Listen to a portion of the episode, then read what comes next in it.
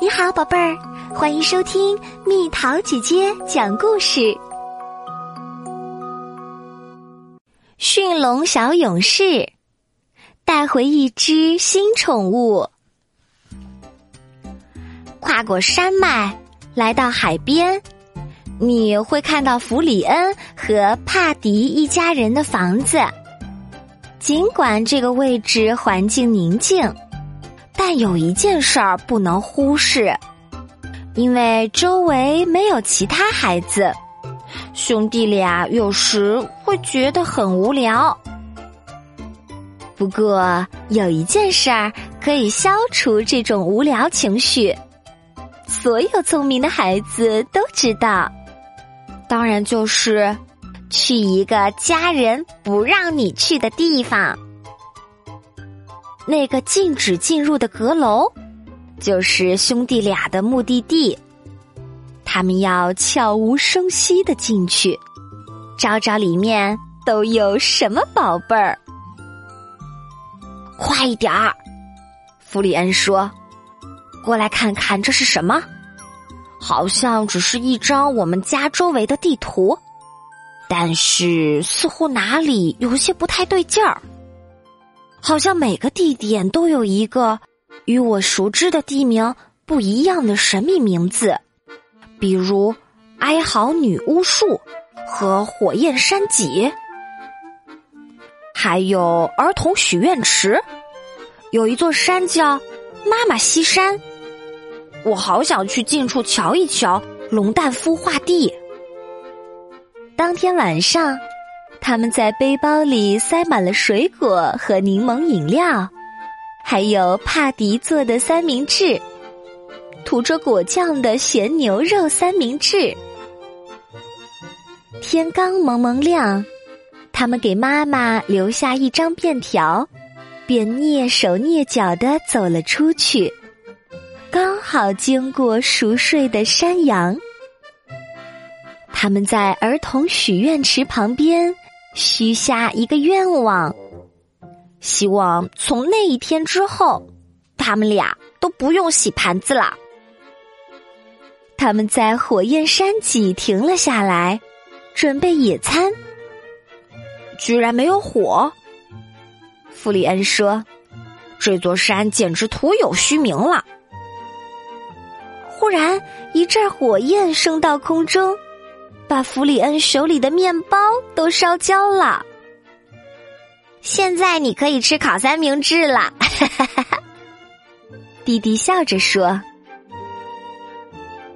看。”弗里恩说：“我觉得我好像看到妈妈西山那座山了，说明我们很快就要到达龙蛋孵化地了。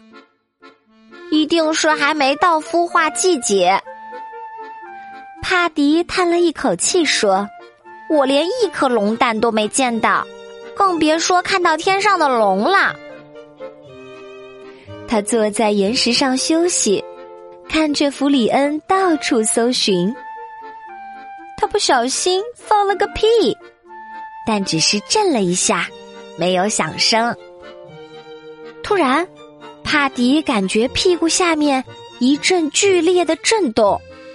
然后就发出爆裂的声音。那块岩石其实是一颗恐龙蛋，现在裂开，散落在地面上。快跑！弗里恩喊道，意识到他们已经有麻烦了。但他们周围的恐龙蛋都已经孵化，形成了一个巨大的恐龙窝。兄弟俩用最快的速度冲下妈妈西山，他们希望自己跑得快快的，龙跑得慢慢的。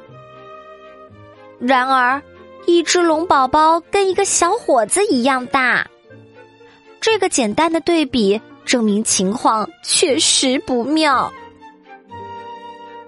我们得开动脑筋，帕迪跟哥哥说：“你说的对。”弗里恩说：“否则，我们就等着妈妈批评我们吧。”他们跑进了森林，藏在一块岩石后面。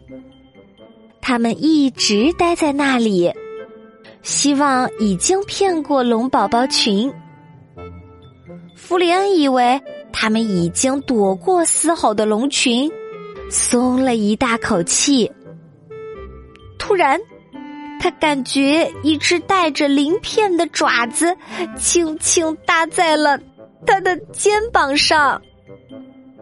小龙出生以后，第一眼看到的就是帕迪和他的哥哥。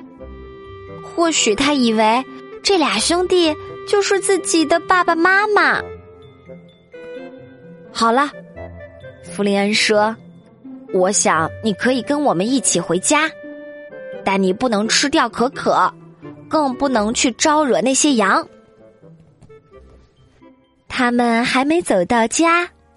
橘红色的晚霞已经染红了天空，在这儿等着。